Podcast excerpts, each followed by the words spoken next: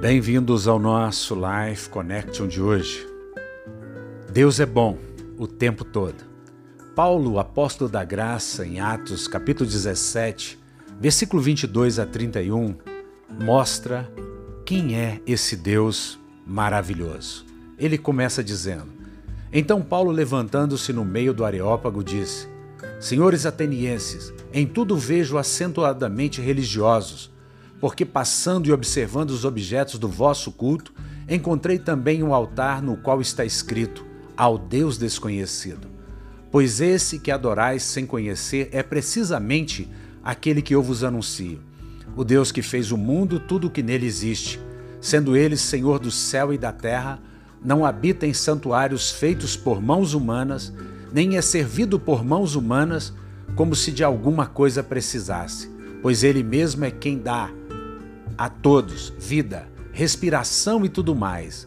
De um só fez toda a raça humana para habitar sobre a face da terra, havendo fixado tempo previamente estabelecidos e limites da sua habitação, para buscarem a Deus, se porventura tateando, o possam achar, bem como não está longe de cada um de nós, pois nele vivemos e nos movemos e existimos, como alguns de vossos poetas têm dito, porque dele também somos geração. Sendo, pois, geração de Deus, não devemos pensar que a divindade é semelhante ao ouro, à pata, à pedra, trabalhados pela arte e imaginação do homem. Ora, não levou Deus em conta os tempos da ignorância.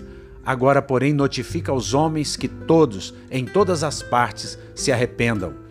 Porquanto estabeleceu um dia em que há de julgar o mundo com justiça, por meio de um varão que destinou e acreditou diante de todos, ressuscitando-o dentre os mortos.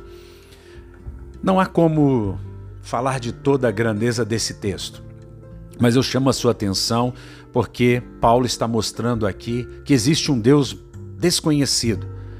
Um Deus muitas vezes desconhecido dos próprios cristãos, dos religiosos, daqueles que julgam donos de Deus, daqueles que propalam Deus, mas que não conhecem esse Deus, Criador de todas as coisas, sustentador de todas as coisas, aquele que nos ama, que quer o nosso bem, que quer o nosso favor, aquele que não leva em conta a nossa ignorância, mas que anuncia a nós, a cada um de nós, que nós podemos ter acesso à vida eterna, ter acesso de graça à justiça por meio de Jesus Cristo, o varão que ele ressuscitou de dentre os mortos. Jesus Cristo morreu, mas Deus o ressuscitou por obra e graça do Espírito Santo.